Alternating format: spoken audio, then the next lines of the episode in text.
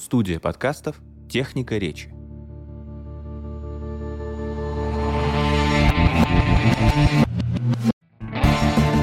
Здравствуйте!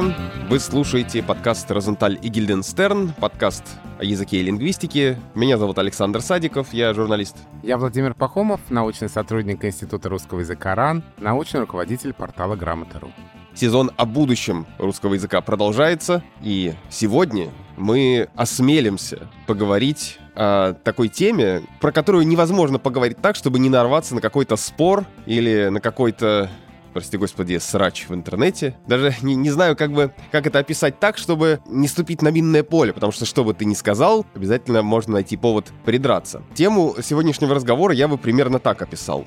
Почему вопросы Беларусь или Белоруссия, Киргизия или Кыргызстан, Грузия или Сакартвела ушли из языковой плоскости в политическую? Возможно ли когда-нибудь вернуть эти разговоры чисто в языковую плоскость? Или этого уже сделать не получится никогда? А может быть, эти разговоры никогда и не были чисто языковыми, нам казалось, что они языковые, а на самом деле нет. Вот об этом попробуем поговорить и попробуем представить, как мы будем отвечать на такие вопросы через несколько десятилетий. Вот сейчас попробуем во всем этом разобраться с помощью лингвиста Антона Сомина. Антон, привет. Привет. Антон, привет. Я, наверное, в качестве вступления э, хочу рассказать историю, когда ко мне обратилось одно СМИ с предложением дать короткий и емкий ответ, именно так, короткий и емкий ответ на вопрос, как же все-таки правильно. Беларусь или Белоруссия, Грузия или Сакартвела, Молдавия или Молдова, Киргизия или Кыргызстан и, конечно же, вы или на Украину. И ты хочешь сказать, что наш выпуск — это вот этот самый короткий 40-минутный ответ на этот вопрос? А я думаю, что это попытка поговорить о том, почему невозможно дать короткий, емкий ответ на этот вопрос. А ты отказался?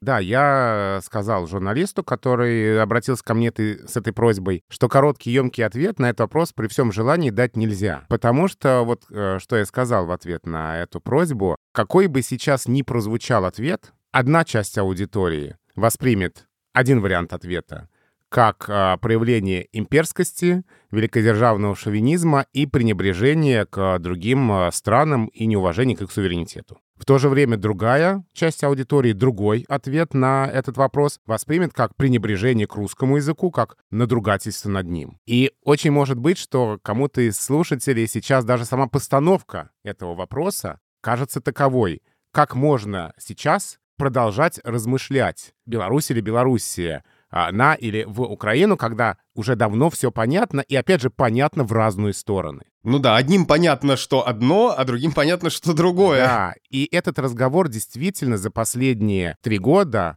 а, мы ведь обсуждали его и в 2019 году, и в 2020, и с помощью Антона разбирались, а, как правильно, Беларусь или Белоруссия. Он действительно ушел окончательно, как кажется, от сферы языка.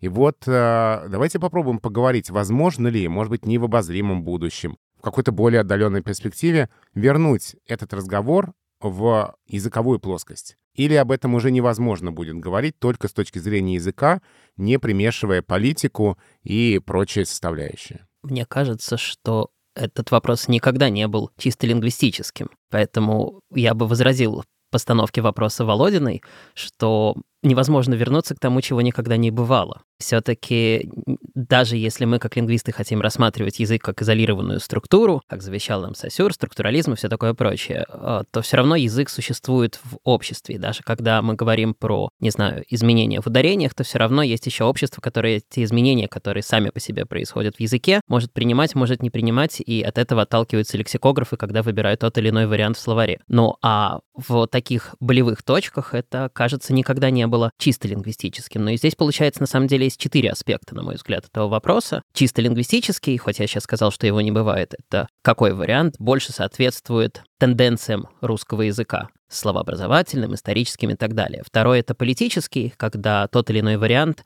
показывает какой-то политический взгляд говорящего. Третий я бы назвал политкорректным, наверное, когда мы выбираем вариант для того, чтобы солидаризоваться с людьми, которые сказали, что они хотят, чтобы их называли таким образом. Это часто совпадает с политическими воззрениями, но не всегда. И четвертое — это вариант привычки, который, в свою очередь, наоборот, совпадает скорее с первым аспектом, чисто лингвистическим, потому что я говорю не потому, что я выражаю ту или иную политику, не потому, что я против э, неполиткорректен или не хочу потакать желанием этих самых вот каких-то, которые не имеют прав на русский язык. Нет, просто я привык, и я про это не думаю. Если такую теоретическую рамку давать, то вот надо рассмотреть четыре взгляда, наверное, отдельно, понимая, что на самом деле они по отдельности не существуют. Боже, какой зануда. В контексте нашего разговора, в том числе о Киргизии и Кыргызстане, мне почему-то вспомнилось, ну, сейчас вы поймете почему, э, история из детства, точнее даже не история, а такое воспоминание, которое иногда приходит мне, связанное с нашей соседкой, которая долгое время еще в Советском Союзе жила в Бишкеке, тогда он назывался, насколько я помню, Фрунзе, и вернувшись в Россию, она ту культуру, которая в Центральной Азии э, ее покорила, она как-то пыталась, в том числе и кулинарную, воплотить э, в жизнь, и она в том числе, например, готовила манты. По крайней мере, я помню, что когда мы приходили к ней в гости, она нас угощала этими невероятно вкусными мантами, как она сама говорила. Именно такое ударение я от нее услышал, и оно у меня и закрепилось, пока я не стал встречать это слово чаще и понял, что не так все однозначно, как говорится. Эм, так что же, э, Володя, ты мне как, вот возвращаемся к языковому аспекту, ответишь как лингвист, манты или манты? Наш любимый э, вопрос, как правильно? Да, и здесь невозможно дать однозначного ответа. Не потому, что там лингвисты не могут договориться, да, сели бы уже наконец, поели это и за едой обсудили. А просто все дело в том, что это блюдо существует, э, ну, примерно такое блюдо, существует у огромного количества народов. А оно входит в самые разные национальные кухни. И в разных языках это слово произносится по-разному. Видимо, как раз с этим связано то, что в русский язык в каком-то смысле это слово было заимствовано дважды. И с ударением на первом слоге, и с ударением на втором. И, в общем-то, этот разнобой и в словарях тоже есть, потому что есть издания, которые фиксируют только ударение манты. Это, например, русский орфографический словарь, это современный словарь иностранных слов, это словарь русское словесное ударение, словарь Зарвы, там только манты. А есть словари, среди них, например, большой толковый словарь русского языка, который фиксирует только манты с ударением на первом слоге. Насколько мне известно, нет ни одного словаря, который бы оба варианта разрешал. То есть здесь словари тоже распределились, э, кто за манты, кто за манты, и никто не хочет сказать, что и так, и так правильно. Но на самом деле такой разнобой в словарях как раз показывает, что здесь в языке реально существует конкуренция. И еще не закрепился какой-то вариант в качестве основного. Я думаю, что и среди наших слушателей есть много тех, кто говорит манты, есть много тех, кто говорит манты, и мы сейчас не можем ни тем, ни другим сказать, что вы говорите неправильно. Продолжайте говорить, как привыкли.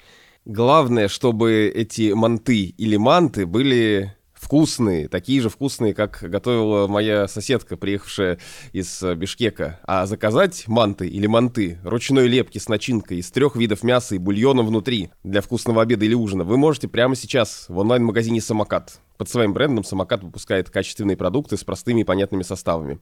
Зайдите в описание этого эпизода, и вы увидите, что слушатели нашего подкаста по промокоду RIG20, RIG это Розентали Гильденстерн, получат скидку 20% на первый заказ от 800 до 3000 рублей. Ну а если вы уже заказывали в самокате, то по промокоду RIG10 у вас будет скидка 10% на все продукты и товары под брендом «Самокат» при заказе от 700 рублей. Все подробности в описании этого эпизода.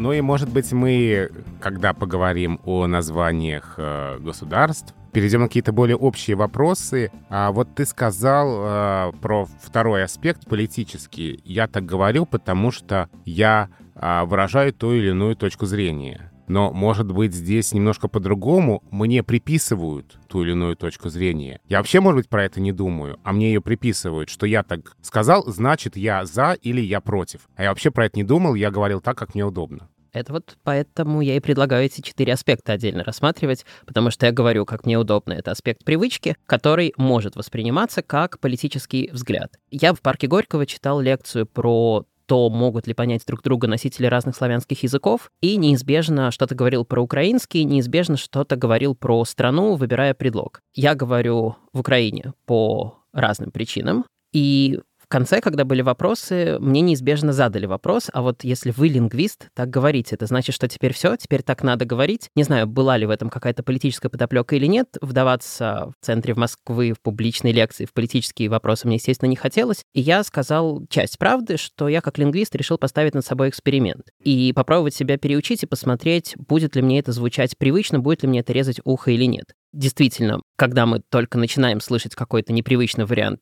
условную авторку или в Украине это режет ухо, дальше можно попробовать себя переучить. Скорее всего, точно так же, как если взять какое-нибудь слово и его бесконечно повторять, оно потеряет свой смысл для нас, оно станет последовательностью звуков, там, бессмысленный на минут на 10, потом вернется. Попробуйте ради эксперимента это сделать. Вот так и здесь. Наоборот, если приучить себя к чему-то, то это перестанет резать ухо, и действительно вот этот эксперимент над собой оказался успешным. Первое время я задумывался, как сказать. Я понимал, что одно политическое, второе привычное. Дальше это ушло, и для меня это стало совершенно нейтральным. Я абсолютно не замечаю в тексте. А, более того, не замечаю ни один из предлогов, ни тот, ни другой, ничего про это не думаю. Ну вот в ответ на вопрос сказал, что это был как бы такой эксперимент. Ну да, не знаю, подразумевалось ли что-нибудь политическое, или же это был вот тот вариант, если так говорит лингвист, то значит лингвистика решила, что так нужно говорить. Антон, а кстати, а как в белорусском языке? Какой предлог с Украины используется? В белорусском надо сделать сейчас микрокорпусное исследование и посмотреть, какой часто. Я бы сказал «ва», ну, «ва», который аналог русского «во»,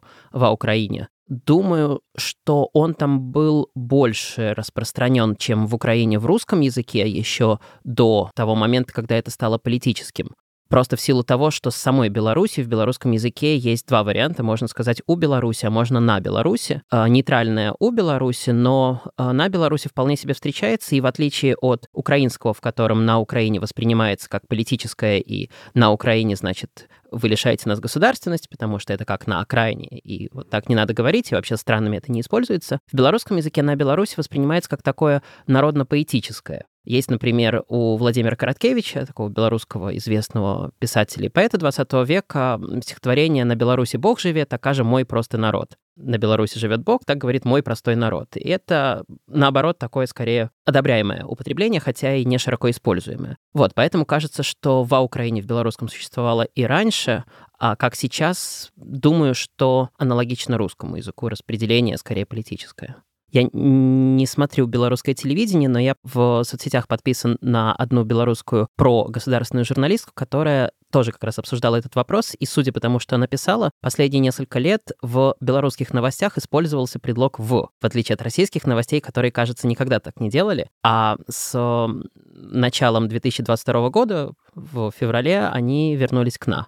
Тут же еще очень интересно, как в обратную сторону это работает во многих украинских русскоязычных пабликах, э, телеграм-каналах и так далее стал использоваться предлог «на» с Россией. На России произошло то-то, э, на России сказали что-то там, сказали, как такое оскорбление. То есть вот вы нас называете с предлогом «на», и мы вас так будем, потому что мы вас не уважаем. Вот это с лингвистической точки зрения очень красивый пример такой вот языковой ненависти, где создается несуществовавшая ранее конструкция, специально э, с максимально негативной окраской в качестве зеркального ответа на использование, которое во многих ситуациях не является негативно маркированным, а просто таким оказывается в силу языковой привычки, ну вот так устроен русский язык. Аналогичная история про то, что Россию и ее президента в украинских пабликах пишут с маленькой буквы. Ну, мало ли кто как пишет в интернете, но оно начинает проникать и в официальные документы.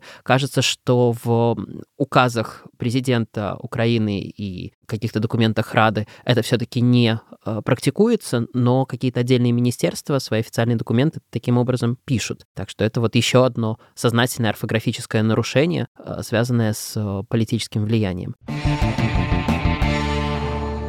все-таки мне кажется, что неизбежно весь наш разговор на ту тему, которую мы заявили, э, с учетом тех четырех аспектов, в которых это можно рассматривать, которые ты, Антон, заявил, все равно сведется и сводится к тому, что мы должны признать, что среди всех этих аспектов все-таки политический и аспект там солидарности с какой-то группой, они э, оказывают наибольшее влияние на выбор варианта, чем э, вопрос языковой и вопрос привычки. Что чем языковой я, безусловно, согласен, потому что языковой — это скорее аргументация сторонников одного варианта или другого. А вот что вопрос привычки оказался второстепенен, я не уверен. Я вполне готов поверить, что для тех, кто поддерживает Украину, это вопрос политический, а для тех, кто нейтрален или не поддерживает, это не факт, что политическая декларация, а вполне возможно, что вопрос привычки. И я даже считаю, что могут быть и поддерживающие, для которых все равно вопрос привычки, который они для себя объясняют языковыми правилами, окажется важнее. Не знаю, бывают такие, думаю, что да. Но при этом, мне кажется, оч- очевидно, и мы с Володей, кажется, об этом говорили в конкуренции вариантов в и на Украине, э, ну, сейчас определенно побеждает в по понятным причинам, и как бы пути на пути назад больше нет. А, мне кажется, важно проговорить, в каких текстах а, какой вариант а, побеждает. Ты сказал, побеждает в, но если мы возьмем, например, СМИ, которые транслируют позицию российского государства, там а, будет, как правило, на. И это, мне кажется, уже как раз политически выбранный э, предлог в данном случае. Интересно еще и то, что вроде бы все знают, ну, кажется, что все, все понимают, что разные страны и разные города в разных языках называются по-разному. И очень часто не совпадает название страны в самой стране и за ее пределами. Известно, что нашу страну по-разному называют в финском языке одно название, в эстонском другое. В латышском языке это же в России это Криевия, а в киргизском, по-моему, Аруссия или что-то такое. Ну, то есть э, самые разные варианты есть. Можем ли мы как-то оставить а, за носителем каждого языка право называть другие страны, другие города так, как удобно и привычно носителям этого языка? Это вопрос очень действительно такой скользкий, потому что, с одной стороны, это очень похоже на другую политкорректность, которую кто просит правильно называть инвалидов, кто просит правильно называть женщин, сами эти представители. Плюс еще некоторое количество прогрессивных представителей, не являющихся женщинами, не являющихся инвалидами и так далее, которые стремятся поддержать эти угнетаемые группы. И с этой точки зрения, в такой парадигме, получается, что те государства, которые требуют от России какого-то другого названия, не исторически принятого в русском языке, а такого, как э, совпадает с их самоназванием, получается угнетаемые группы, угнетаемые государства, угнетаемые с точки зрения России. И поэтому Россия, которая позиционирует себя равной с Великобританией и Германией, сейчас употреблю глагол, за который меня могут поругать, не опускается до того, чтобы требовать изменений в языке. Ну а, соответственно, если ты какой-то угнетаемый явно ниже по статусу, то тебе этот статус нужно как-то поднять, и если ты не можешь его поднять политически, значит, ты его как бы поднимаешь лингвистически. Мне высказанная мной сейчас позиция не близка, но в принципе, даю вот э, карты в руки тем, кто со мной не, не согласен с моей настоящей точки зрения. Вот эту аргументацию, которую я сейчас привел, можно приводить в пример. И действительно, если ты считаешь, что ты равный, то в таком случае не лезь в языковые вопросы, потому что это показывает твой комплекс неполноценности. С другой стороны, если мы смотрим на этот так, как принято в политкорректной трактовке, что, да, нужно корректно называть представителей разных национальностей, корректно называть представителей разных социальных групп, то чем это отличается от стран? Мы ко всем относимся как к равным, и, соответственно, ну да, мы устроены так, что нас не корежит от того, что по-немецки мы Русланд. Но если других корежит от того, что по-русски они Белоруссия или Киргизия, ну, значит, давайте мы же к ним как к равным относимся, и они не просто относимся, а они равны, потому что все государства равны. Значит, надо говорить, как они просят. Поэтому вот тут тоже два таких сталкивающихся взгляда, и не очень понятно, нельзя ли трактовать вот это вот «мы не возмущаемся, а они возмущаются, значит, мы лучше, чем они». Нельзя ли вот такую трактовку использовать, которая, повторюсь, мне не нравится, но, в принципе, имеет право на жизнь. Можем ли мы надеяться на то, что в, ну, с течением времени этот вопрос станет менее острым? Мы еще не так давно были одним государством а, с Киргизией, с Белоруссией. Может быть, здесь дело в том, что нужно, что прошло, не знаю, 100 лет, 200 лет, а, чтобы в русском языке устоялись какие-то нейтральные, никак не связанные с политическими предпочтениями названия. Ну, конечно, время лечит, и со временем это может действительно стать совершенно нейтральным, а не политическим употреблением. Но так же, как сейчас Татарстан, кажется, ни у кого не вызывает никаких вопросов. Татарий довольно редко его называют. А вот с Башкортостаном этого почему-то не случилось. Башкортостан активно продолжает быть Башкирией, не говоря уж про Кыргызстан, который еще и фонетически не очень с этой точки зрения удобен. Поэтому вот, пожалуйста, пример э, того, что слово может стать вполне нейтральным по прошествии времени. Но так как от политики сейчас это довольно сложно оторвать, то, боюсь, здесь чисто лингвистически говорить пройдет время и все образуется невозможно. Я сам это не проверял, чтобы это наблюдать, видимо, я тогда еще был слишком мал. А Максим Крангаус в тексте для холода говорит, что в 2000-е годы, когда Украина стала настаивать на том, чтобы в русском языке использовать предлог «в», в России была ситуация противоположная нынешней. Как раз чиновники, политики, отвечающие за международные отношения, стали использовать предлог «в», а обычные люди, которым это резало слух, продолжали использовать «на». Это было в нулевые годы, а в десятые годы, по мере ухудшения отношений, все изменилось. Наоборот, политики вернулись к «на», а обычные люди для демонстрации своих политических воззрений стали говорить «в». Скорее всего, если бы ухудшение отношений, мягко говоря, не случилось, то вот сверху вниз оно бы распространилось и, наверное, закрепилось в русском языке, потому что у исключений есть тенденция исчезать, растворяться, потому что язык любит системность. Если все страны с «в», то легко еще одну. Наоборот, если бы какая-нибудь страна требовала про себя говорить «на», то это было бы труднее закрепиться в языке, потому что это противоречит общей тенденции. Поэтому у вот предлога, если политика не будет влиять, как я оцениваю, велика вероятность закрепиться. У стран на стан, думаю, что вероятность тоже велика, потому что прецеденты уже есть, там какой-нибудь, э, ну, тот же самый Татарстан, это, по крайней мере, не противоречит языковой логике.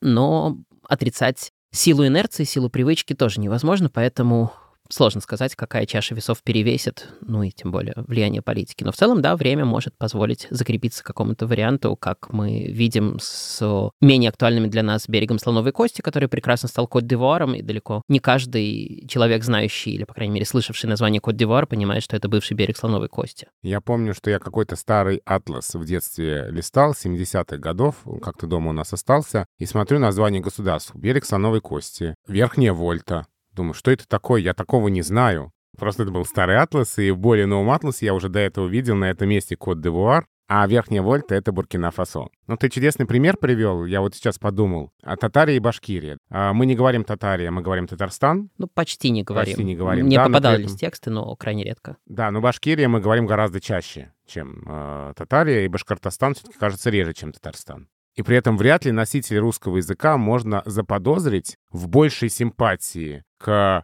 жителям Казани, чем жителям Уфы. В большей симпатии к татарам, чем к башкирам. Мне кажется, что нет разницы в отношении какой-то такой ярко выраженный. То есть это получается, ну, какие-то чисто языковые вещи, чистая привычка, чистая традиция. Видимо, да. Все эпизоды этого сезона о будущем русского языка первыми смогли услышать пользователи сервиса Строки. Спасибо Строкам, благодаря которым стал возможен этот сезон. Но приложение Строки стоит скачать, разумеется, не только ради нашего подкаста, тем более он есть сейчас и на других платформах, но и ради возможности читать и слушать книги, аудиокниги и другие шоу. Например, в строках вы можете прочитать книги моего любимого американского писателя Джозефа Хеллера, и не только его самый известный роман «Уловка 22», ну или как в других переводах встречается «Поправка 22», ну и, например, невероятно смешной роман «Видит Бог», написанный от лица царя Давида, того, что Голиафа победил и много чем еще был известен. Или роман «Вообрази себе картину», в которой художник Рембрандт пишет картину с Аристотелем и бюстом Гомера, и параллельно рассказываются сюжетные линии в античности, в Голландии 17 века и второй половины 20 века, там уже холодная война. Признаюсь, э, Хеллера мало у нас создают, и найти в бумаге что-то, кроме уловки 22, довольно трудно. Поэтому я очень рад, что в строках есть и другие его романы. Так что установите приложение «Строки», читайте книги Джозефа Хеллера или других ваших любимых авторов. Ссылка есть в описании этого эпизода.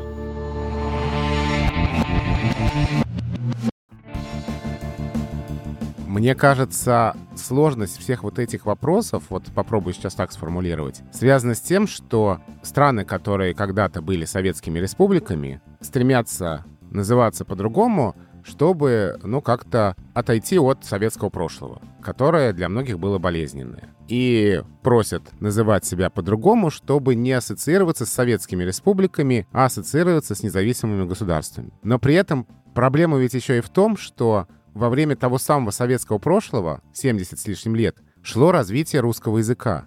И формировались языковые привычки. И формировалась какая-то традиция употребления. И поэтому, может быть, было бы легко отказаться просто от прошлого советского, но гораздо сложнее отказаться от сформировавшихся за это время языковых привычек. Но ведь это не значит, что этого не надо делать. То есть, наверное, э, правильным в таком случае будет подход, э, ну вот завести себе эту привычку, приучить себя к этим обозначением, тем самым сделать так, чтобы это вошло в привычку, и ты перестал замечать, что это что-то, что в этом что-то не то. Ну, то есть ты должен помочь и себе тоже как бы избавиться от этого, от этой э, советской травмы в каком-то смысле. То есть, да, это вопрос, который выходит за рамки языка. Ну и, э, опять же, вот э, к вопросу, что страны, которые раньше входили в состав Советского Союза, сейчас в том числе и таким языковым способом пытаются отделиться, но так и есть. Я вот тут говорил с коллегой, про страны Балтии и Прибалтику, вот про эти два слова, и спросил, говорю, слушай, ну вот почему э, страны Балтии так э, негодуют, э, когда их называют Прибалтикой? И он мне сказал, что, ну, с одной стороны, конечно, есть тут какой-то языковой мотив, что при Балтике как-то мы вот как будто при чем-то они самостоятельные, но главное, почему они возражают против такого использования и говорят только страны Балтии, и именно так мы их теперь называем, что это слово которое активно распространялось и как их называли именно в советское время, что это советское слово, от которого они хотят избавиться, как от всего советского наследия, от которого они сейчас избавляются, чтобы никаких ассоциаций с этим прошлым, когда они были в составе СССР, чтобы никаких ассоциаций не было, в том числе и на уровне э, названия. То есть можем ли мы из этого сделать вывод, что если бы теоретически слово «прибалтика» а, было распространено в русском языке XIX века и было бы характерной чертой русского языка XIX века, то оно бы не вызывало таких ярких негативных эмоций, какие, какое оно вызывает сейчас, будучи приметой советского языка. Нет, было бы то же самое, потому что это примета советского языка. Собственно, если бы Советского Союза не было, оно бы не вызывало таких вопросов, я думаю. Ну да, то есть дело не в слове, да? Не в самом слове Прибалтика, а в том, когда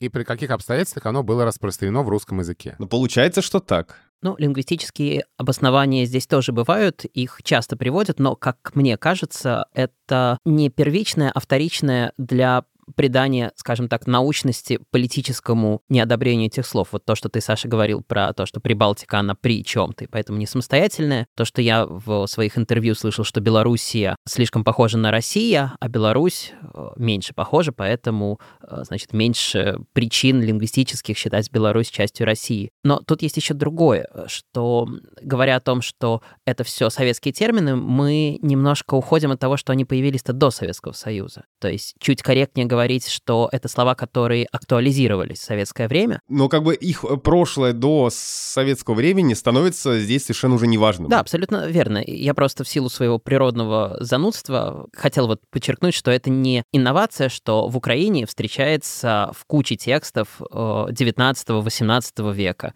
и там это явно не какое-то политическое. А при этом, если смотреть графики по, скажем, национальному корпусу русского языка или по Google Ngram, то видно, что на Украину повышается вот это вот употребление с таким предлогом после революции. Это нужно исследовать подробнее, но вполне возможно, что за этим тоже был какой-то политический подтекст э, на этапе раннего Советского Союза. Впрочем, в Украину там тоже становится больше, чем раньше, но там, если на Украину встречается больше раз в пять, то в Украину больше раза в два э, на одном и том же массиве текстов. Может, просто больше массив текстов загружен? Тут не больше массив текстов, а про это больше, естественно, начинает писать в советское время э, в книгах, но увеличивается и то, и другое, но на Украину увеличивается значительно резче, и в значительно большее количество раз, чем в Украину. Поэтому, видимо, какая-то политическая подоплека тут тоже есть. Но, повторюсь, в текстах и у Гоголя есть э, в Украине, и в текстах э, вполне себе совершенно российских, никак не связанных с Украиной писателей, каких-то там путешественников, прекрасно этот предлог встречается. А первое употребление Прибалтики в национальном корпусе 1885 год. Эта путаница увеличивается еще и тем, что в нашу русскую охоту с течением времени заносились сигналы из Польши, Прибалтики и Запада это какой-то текст просто про охоту. Так что само это слово — это не советская придумка. Там есть какие-то десятки до вот, присоединения э, государств Балтии к Советскому Союзу. Сами слова и сами конструкции более старые, в отличие, кстати, от э, того же самого Кыргызстана или э, Беларуси, который в русском языке все-таки появляется уже позже. Ну вот вопрос, если мы хотим э, сделать мир лучше, сделать всем лучше, никого не обижать и все такое, то получается мы должны, э, если для нас это не является привычкой, заставить себя говорить те или иные слова, те или иные варианты выбирать, э, чтобы как раз это стало привычкой. Изменит ли это, к вопросу о связи языка и мышления, может ли это э, изменить как-то наше сознание в этом случае. То есть, что мы по-другому все-таки начнем смотреть на какие-то вещи и явления, пытаясь переучить себя, хотя бы начиная с уровня там географических названий или обозначения каких-то социальных групп. И существуют ли люди, которые э, говорят «Белоруссия», отказывая тем самым государству Беларусь в праве на суверенность. И э, можем ли мы предположить, что если, э, если вдруг такие люди есть, если они начнут говорить «Беларусь», то их отношение к суверенности Республики Беларусь изменится. Возможно ли такое? Мне кажется, что это несколько упрощенный взгляд, что стоит лишь приучить всех к тому или иному употреблению, и, значит, все проблемы по взмаху волшебной палочки исчезнут. Если существуют люди, которые говорят Белоруссия, потому что это не независимое государство, то, изменив язык, мы не изменим их взгляд на действительность. Ну и к тому же, как мы заставим в их головах измениться язык так, если они используют это название как маркер своей политической позиции. Верно ли, что люди, которые осваивают язык, начинают думать про эти страны каким-то одним образом, потому что так устроен русский язык, а не потому, что на них повлияла школа, а, родители, телевидение, газеты и так далее. Кажется, что здесь влияние языка оказывается самым маленьким из всех возможных источников, которые могут оказывать влияние. Так что думаю, что здесь вот эта вот самая гипотеза лингвистической относительности, гласящая, что язык влияет на мышление, оказывается слишком слабой для того, чтобы хоть как-то сдвинуть эту тектоническую плиту. Но при этом ведь мы можем допустить, сейчас пустимся в теоретические дебри, что а, если, наоборот, общество и все процессы в нем, и телевидение, и все остальное, что ты перечислил, школы, родители, семья и так далее, будут нас подталкивать к тому, чтобы пытаться там а, произносить а, корректные варианты, уважать э, других и так далее, и так далее, то эти как бы корректные варианты, они сами подтянутся э, в наш язык, в нашу речь. Это просто мы изменим привычку.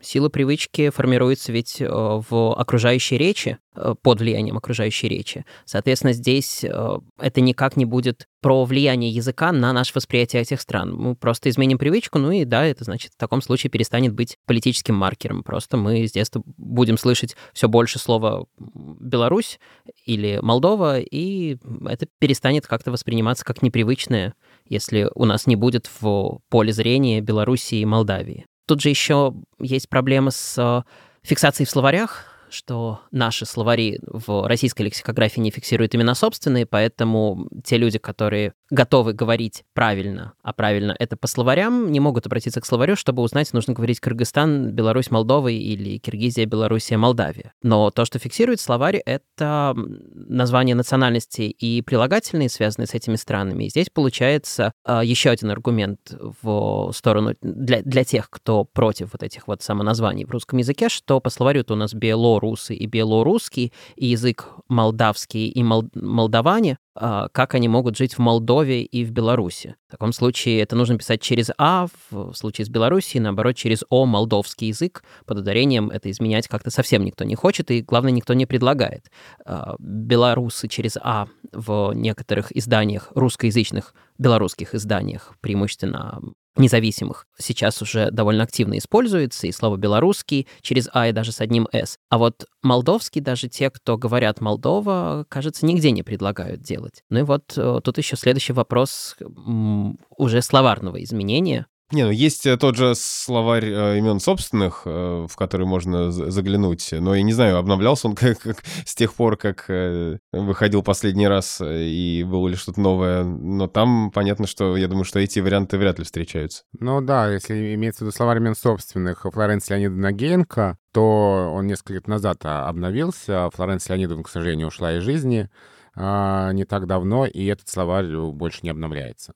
Ну вот, а, Антон, мне кажется, это тоже очень хороший аргумент, а, очень хорошее наблюдение. В Молдове говорят на молдавском языке. Это довольно сложно уложить в голове. А кыргызской довольно сложно уложить э, в речевом аппарате. Вот я это к тому, что какие-то вещи сделать нам, это нужно проявить насилие над собой. Я сейчас максимально безоценочно постараюсь это сформулировать, но произнести кыргызский объективно сложнее, чем киргизский. Ну, не знаю, если много раз постараться, привыкнешь, э, к куркуме же привык, и ничего. Куркуме, куркуме я довольно быстро себя Переучил, да. Если говорить объективно, с фонетической точки зрения, то кажется это одинаково, потому что ты говоришь «к» — это согласный заднеязычный, корень языка уходит к гортани, а «ы» — гласный заднего ряда, который образуется в том же самом месте. То есть языком надо мало двигать, а удобство фонетическое — это то, насколько сильно нам нужно двигать языком. Когда мы говорим «ки», то это мягкое «ки», язык находится по центру ротовой полости, а «и» — гласный, который более передний, то есть язык тоже двигается ближе к зубам, соответственно, тоже движений мало. Они с точки зрения затраченных усилий оказываются равны.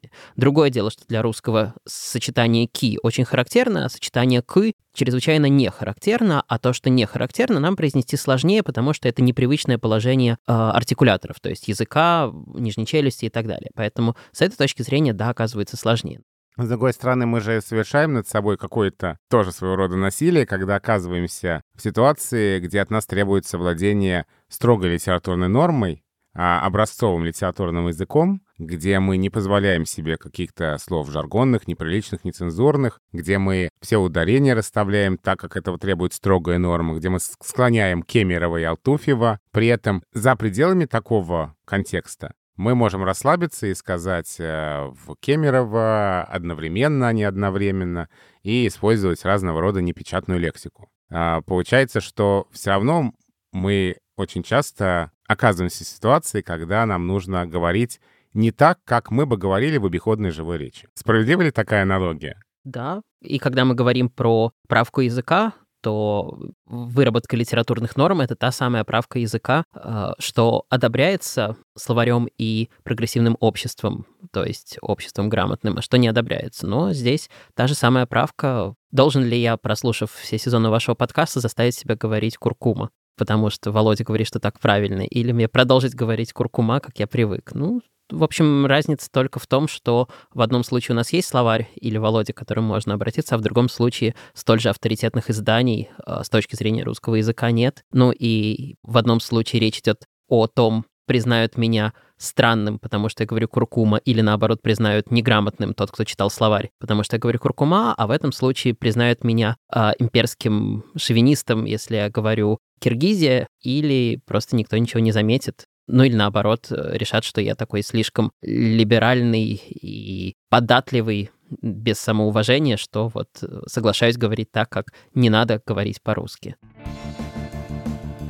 Понятно, что да, наверное, нам нужно использовать какие-то слова, отказаться от каких-то вариантов в пользу других вариантов и так далее, и как-то попытаться, ну, улучшить свое отношение к другим или показать, что оно не такое, как другим кажется. Но, э, с другой стороны, есть э, еще одна, мне кажется, тенденция последнего времени, вот последних особенно месяцев, когда э, многие люди уехали из России и стали размышлять э, на тему того, кто мы вообще такие, значит, э, как нация, там еще про язык рассуждают.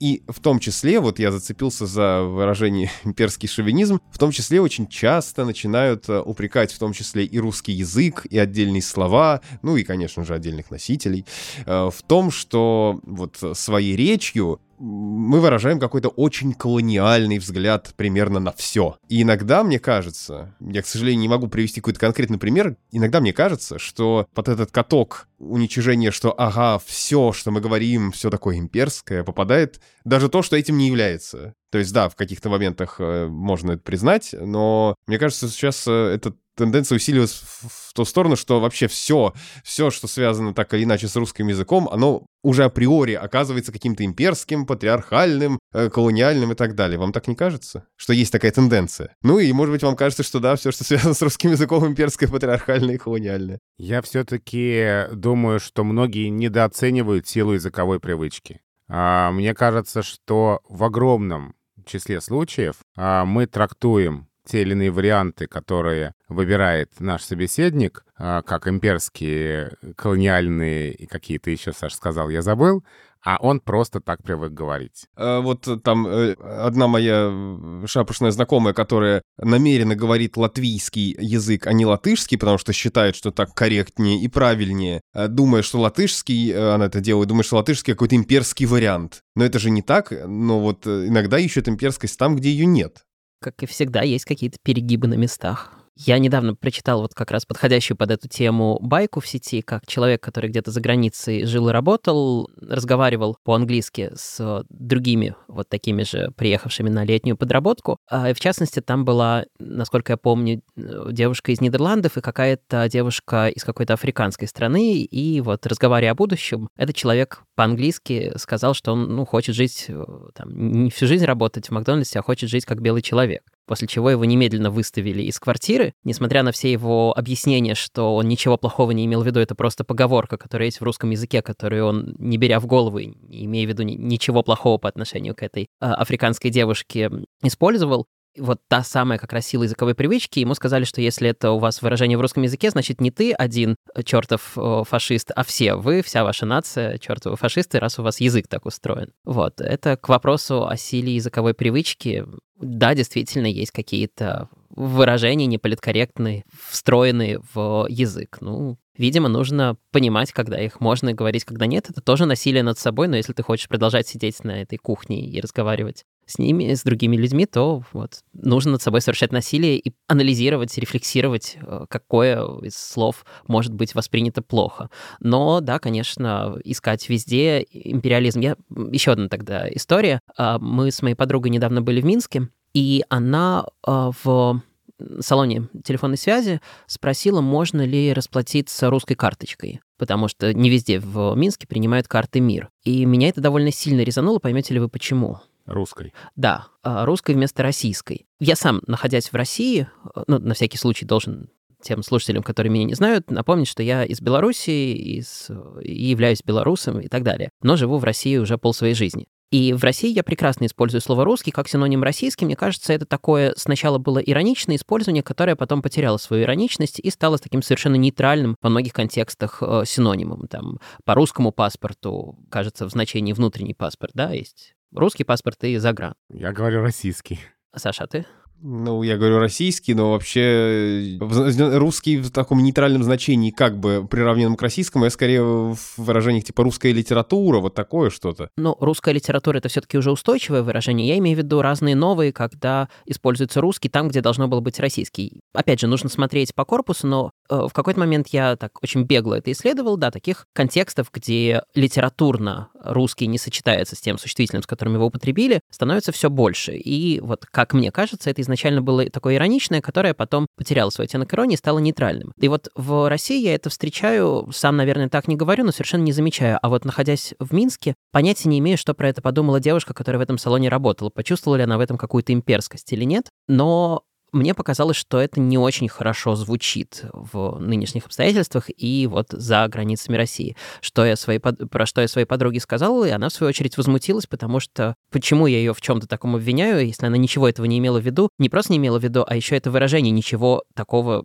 страшного в себе не несет. Это полностью синонимично. Ну и вот мне теперь очень хочется как-то социолингвистически изучить, действительно ли это воспринимается, ну, во-первых, кто использует это так, а кто не использует, а во-вторых, воспринимается ли это внутри России и за пределами России, в тех странах, где говорят по-русски, э, соответственно, не русские, воспринимается ли это как какое-то более имперское, не знаю, ну, в общем, не нейтральное выражение. Но Э, это было только на прошлой неделе, поэтому никаких исследований пока еще не провел. Вот предлагаю слушателям подумать и э, оценить, как они это сами чувствуют, как россияне, так и если нас слушает кто-то за пределами России, как такое потенциальное злоупотребление могло бы быть воспринято в той стране, в которой вы живете. Ну, кстати, там в том же английском языке нет разделения на русский и российский, везде будет э, Russian. Да, это, в общем, во многих языках так устроено. Ну и в русском языке это, это ведь только, это тоже только с несколькими странами. Там казахский, казахстанский, тот же самый латвийский и латышский, а там, не знаю, литовский, эстонский, тут уже никакой разницы не будет.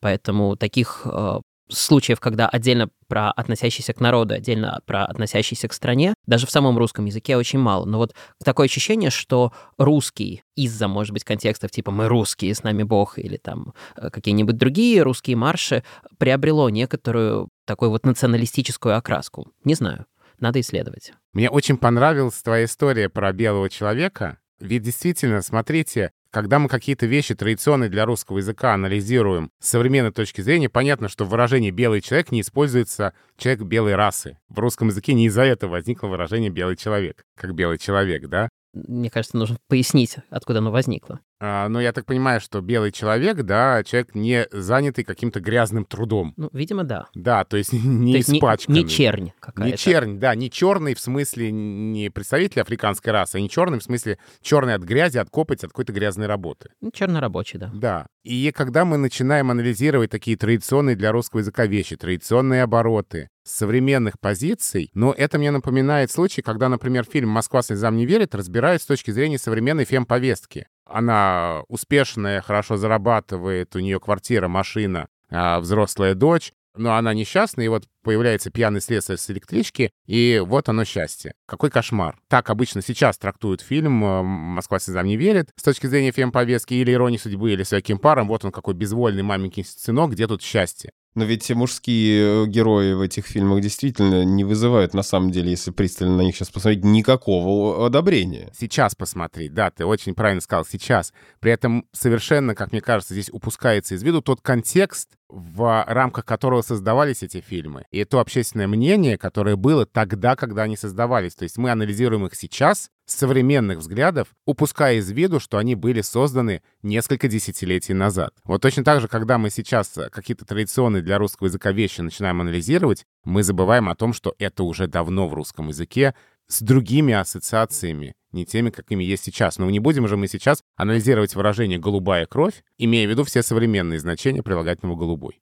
С одной стороны, слова, давно существующие в русском языке, слова и выражения. Так анализировать не нужно, с другой стороны, никуда ты этого не денешься. Ну, вот та история, которую я рассказал. Действительно, это может восприниматься иначе. Ну и, кроме того, вот опять же, возвращаясь к странам, вот есть такое выражение «всякие там станы». Что имею в виду? Экономически, социальные и прочие неразвитые государства, э, едва ли являющиеся какими-то образцовыми странами. С этой точки зрения у э, вот части стан в такой русской массовой языковом, в массовом языковом сознании скорее есть какие-то негативные коннотации. Именно поэтому появляется слово «пиндостан». Да, Пиндостаны или там какие-нибудь всякие бантустаны, как иногда про африканские страны говорят, хотя в Африке, по-моему, ни одного стана как раз-таки и нет. Но значит ли это, что когда мы говорим Башкортостан, что у нас получается такое противоречие? С одной стороны, стан в русском языке имеет негативную коннотацию, с другой стороны, это уважение, потому что сами э, в самом башкирском языке регион, э, республика называется именно так, с этим станом. Э, ну, тоже тут получается такое противоречие к вопросу о том, нужно ли анализировать привычные для русского языка употребления с точки зрения современного взгляда. Не знаю.